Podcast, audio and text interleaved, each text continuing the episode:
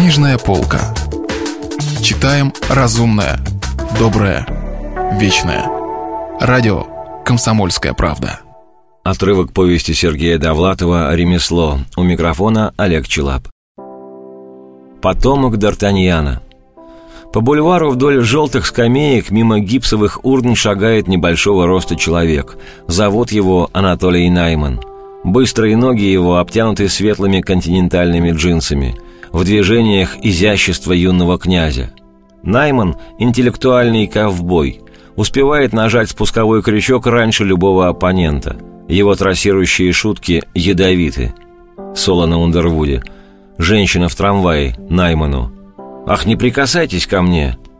«Ничего страшного, я потом вымою руки».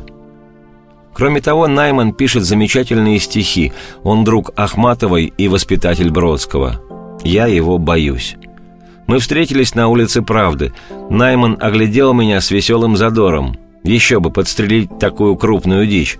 Скоро Найман убедился в том, что я млекопитающее, не хищник. Морж на суше. Чересчур большая мишень. Стрелять в меня неинтересно. А сейчас...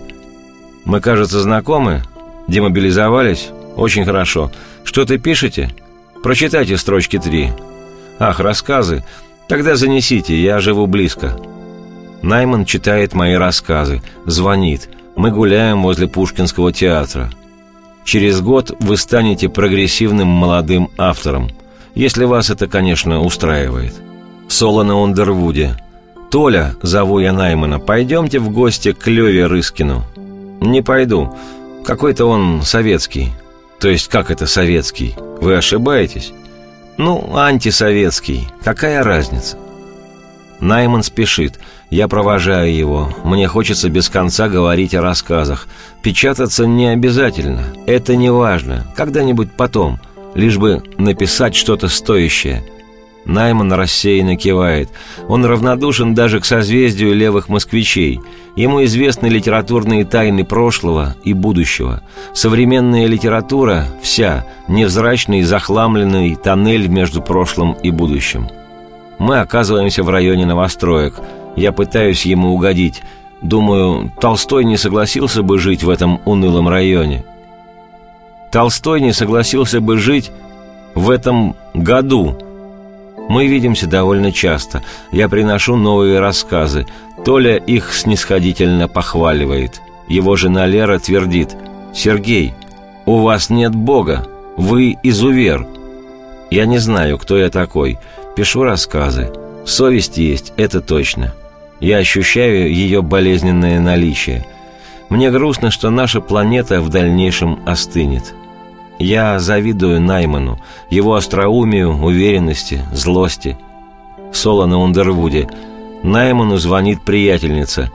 «Толя, приходи к нам обедать. Знаешь, возьми по дороге сардин, таких импортных, марокканских, и варенье какого-нибудь, если тебя не обеспокоят эти расходы». Эти расходы меня совершенно не обеспокоят, потому что я не куплю ни того, ни другого. Я так хочу понравиться Найману. Я почти заискиваю. Соло на Ундервуде. Я спрашиваю Наймана, вы знаете Абрама Кацанеленбогена? Абрам Кацанеленбоген – талантливый лингвист, популярный, яркий человек. То ли должен знать его. Я тоже знаю Абрама Кацанеленбогена, то есть у нас общие знакомые. Значит, мы равны. Найман отвечает, Абрам Кацанеленбоген – что-то знакомое. Имя Абрам мне где-то встречалось. Определенно встречалось. Фамилию Кацанеленбоген слышу впервые. Приношу ему три рассказа в неделю. Прочел с удовольствием. Рассказы замечательные. Плохие, но замечательные. Вы становитесь прогрессивным молодым автором.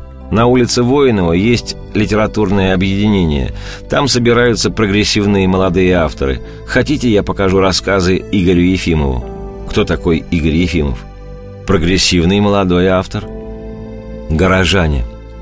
Так мои рассказы попали к Игорю Ефимову. Ефимов их прочел, кое-что одобрил. Через него я познакомился с Борисом Вахтиным, Марамзиным и Губиным. Четверо талантливых авторов представляли литературное содружество «Горожане». Само название противопоставляло их крепнущей деревенской литературе. Негласным командиром Содружества равных был Вахтин. Мужественный, энергичный, Борис чрезвычайно к себе располагал – Излишняя театральность его манер порою вызывала насмешки. Однако же насмешки тайные, смеяться открыто не решались. Даже ядовитый Найман возражал Борису осторожно. Потом я узнал, что Вахтину хорошо заметны его слабости, что он нередко иронизирует в собственный адрес, а это неопровержимый признак ума. Как у большинства агрессивных людей, его волевое давление обрушивалось на людей столь же агрессивных. В отношении людей непритязательных он был чрезвычайно сдержан. Я в ту пору был непритязательным человеком. Мне известно, что Вахтин совершил немало добрых поступков элементарного житейского толка – Ему постоянно досаждали чьи-то жены, которым он выхлопатывал алименты. Его домогались инвалиды, требовавшие финансового участия. К нему шли жертвы всяческих беззаконий. Еще мне импонировала в нем черточка ленивого барства, его неизменная готовность раскошелиться, то есть буквально уплатить за всех. Губин был человеком другого склада. Выдумщик, плут, сочинитель, он начинал легко и удачливо – но его довольно быстро раскусили. Последовал длительный и тяжелый неуспех. И Губин, мне кажется, сдался. Оставил литературные попытки. Сейчас он чиновник Ленгаза, неизменно приветливый, добрый, веселый. За всем этим чувствуется драма. Сам он говорит, что писать не бросил. Мне хочется этому верить. И все-таки я думаю, что Губин – переступил рубеж благотворного уединения. Пусть это звучит банально, литературная среда необходима. Писатель не может бросить свое занятие. Это неизбежно привело бы к искажению его личности. Вот почему я думаю о Губине с тревогой и надеждой.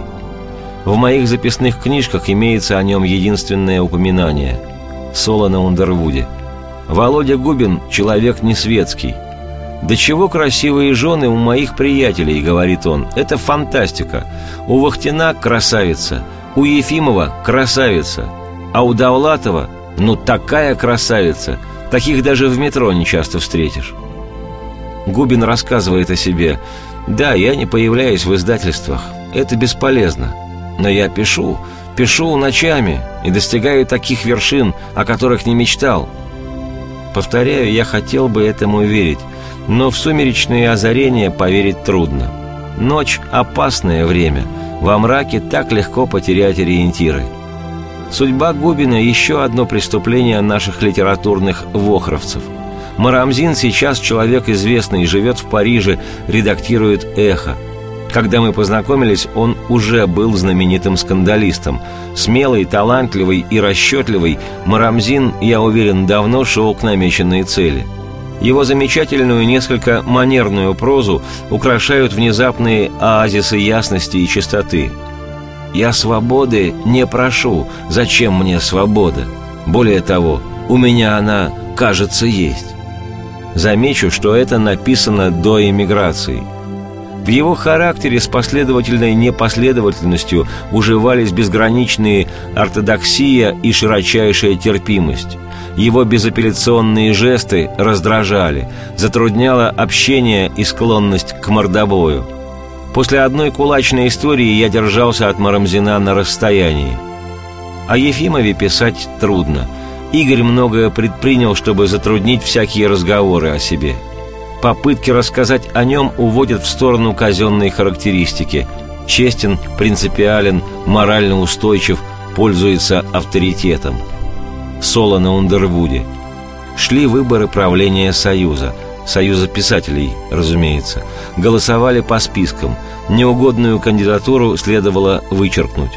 В коридоре Ефимов повстречал Менчковского. Обдав Игоря винными парами, тот задорно произнес «Идем голосовать!» Пунктуальный Ефимов уточнил «Идем вычеркивать друг друга». Ефимов человек не слишком откровенный. Книги и даже рукописи не отражают полностью его характера. Я хотел бы написать «это человек сложный». Сложный так не пиши. А то, знаете, в переводных романах делаются иногда беспомощные сноски. В оригинале непереводимая игра слов. Я думаю, Ефимов самый многообещающий человек в Ленинграде, если не считать Бродского. Это был фрагмент повести Сергея Довлатова «Ремесло». Читал Олег Челап. Если вы пропустили главу любимого произведения или хотите послушать книгу целиком, добро пожаловать к нам на сайт kp.ru слэш радио раздел «Книжная полка». «Книжная полка». Читаем разумное, доброе, вечное –